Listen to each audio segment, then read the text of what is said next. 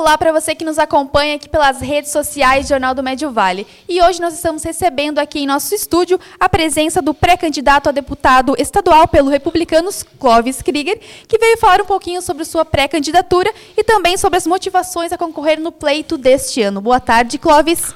Boa tarde, pessoal da página do Jornal Médio Vale uh, e da nossa região de Timbó. Uh, tudo de bom com vocês, sejam bem-vindos a este momento.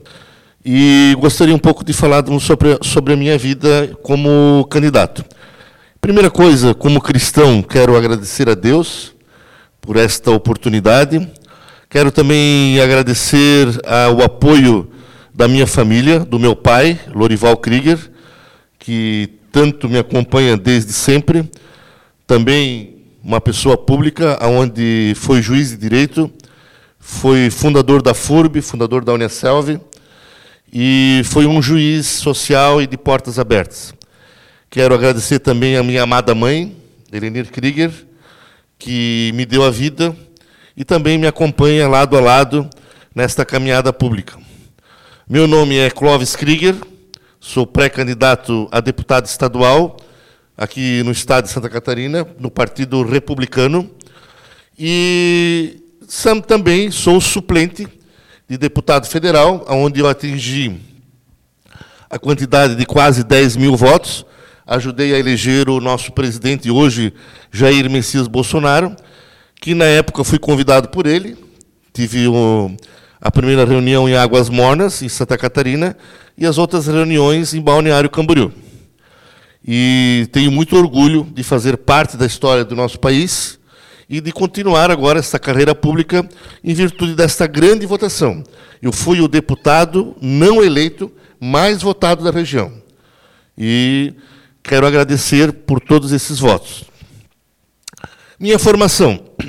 Sou formado em Direito, com habilitação empresarial e ambiental. Sou formado em Ciências da Religião, licenciatura plena Sou formado em Filosofia e História. Sou pós-graduado em Metodologia do Ensino Religioso e Estudos Culturais.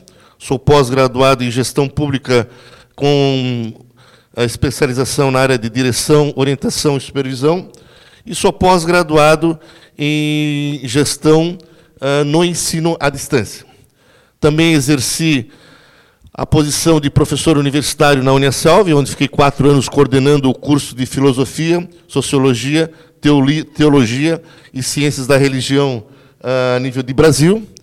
Tenho artigos publicados também na Espanha, Portugal e Inglaterra, em revistas científicas da educação. E também passei em nove concursos públicos, onde exerço hoje dois, sou coordenador pedagógico, assistente técnico pedagógico no, na escola Júlio Scheidemante, aqui na nossa amada Timbó, há 23 anos.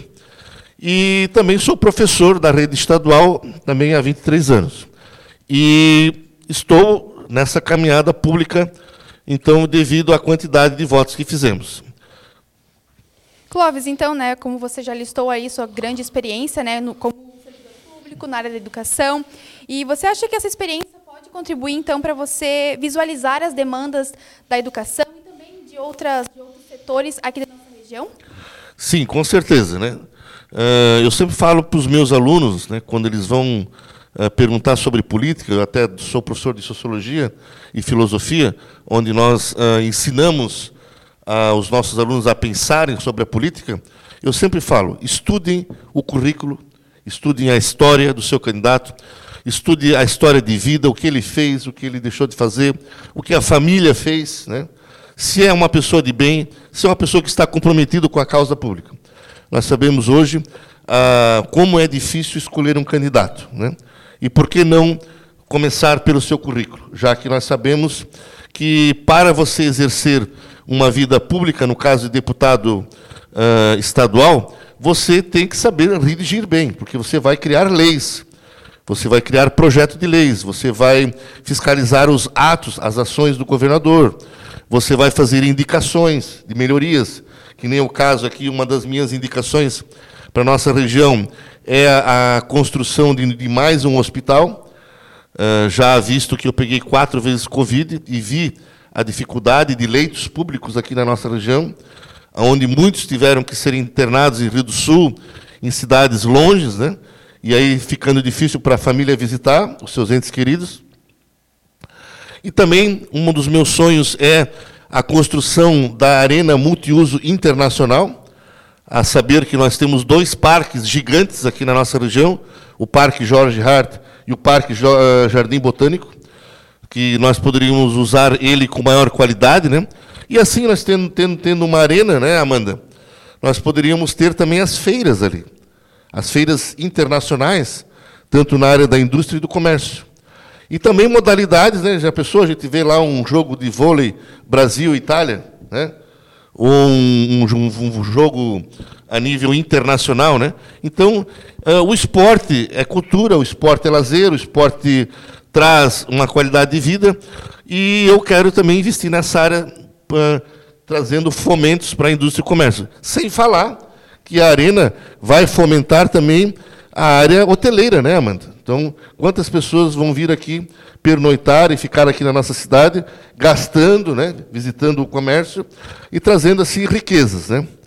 Então, a saúde, como já havia falado, o hospital uh, regional, até porque nós temos o hospital aqui em Timbó, porém pequeno, e o de Indaial, que na verdade atende não só Indaial, mas a BR, que é um grande fluxo. E uh, as UPAs, né? uma das minhas indicações são as UPAs nas cidades, que são unidades de postos de saúde avançado, já que uh, seria uma grande iniciativa para uh, ajudar a resolver os problemas da saúde. Quero também, como deputado estadual, fazer a indicação do Estatuto do Professor. Eu vou redigir o Estatuto do Professor, já que nós sabemos hoje o quão é sofrido o profissional de educação trabalhar nas salas de aula, né, onde todos e quase todos sofrem né, com o abuso de autoridades, né, com o abuso de pais e às vezes da comunidade, e o professor muitas vezes sozinho na sala de aula, com 40, 50 alunos, né, e fica ali desprovido da sua profissão. Então, o Estatuto do Professor vai resguardar, vai proteger as ações do ir e vir profissional do professor e dos profissionais em geral. Clóvis, então você é de Indaial, podemos falar assim, né? Sou metade Indaial, metade timboense. Minha mãe é indaialense, meu pai é timboense, meu pai é, é, nasceu aqui, e os meus tios, os Galk, os Wolf, os Ran, são da margem esquerda de, de, de Timbó, e onde então eu tenho as minhas raízes, né? Indaial e Timbó será então o representante, caso for eleito, né, do Vale do Itajaí na Alesc. E quais serão as suas primeiras demandas que você vai, vai trazer aqui para a nossa região? É, como, como a gente sabe, o, o deputado ele é parceiro né, dos municípios e das gestões públicas da nossa região. Ou seja, nós vamos auxiliar os prefeitos, os vereadores e as entidades de classe líderes públicas e privadas, ouvindo as demandas e trazendo soluções para os problemas da nossa, da nossa cidade e da nossa região. O deputado ele tem um grande poder de trazer verbas, né, através de indicações. E essas indicações a gente irá fazer juntamente com a comunidade, com o cidadão uh, catarinense e os seus representantes, prefeitos, vice-prefeitos, empresários e líderes da comunidade. Clóvis, e falando um pouquinho de eleições de modo geral, como é que você vê o cenário político aqui do estado de Santa Catarina e também a nível de Brasil? É, a nível de Santa Catarina, não posso deixar de falar do nosso governador Moisés, que tá, foi considerado o governador que mais verba trouxe para os municípios. Né? É até chamado de governador, PIX, né? porque por onde ele passou, ele deixou verbas. A, ah, indício disso, nós temos aqui ah, o asfaltamento de Indaial Ascurra, que é uma obra produzida pelo governo federal. Nós temos aqui em Timbó também centenas de ruas e de obras feitas também com o governo, com recurso estadual. E o governador Moisés, então, está de parabéns. Né? Uh, onde começou um governo aprendendo e agora trouxe grandes recursos para a nossa região. A nível federal, não tenho o que dizer, né?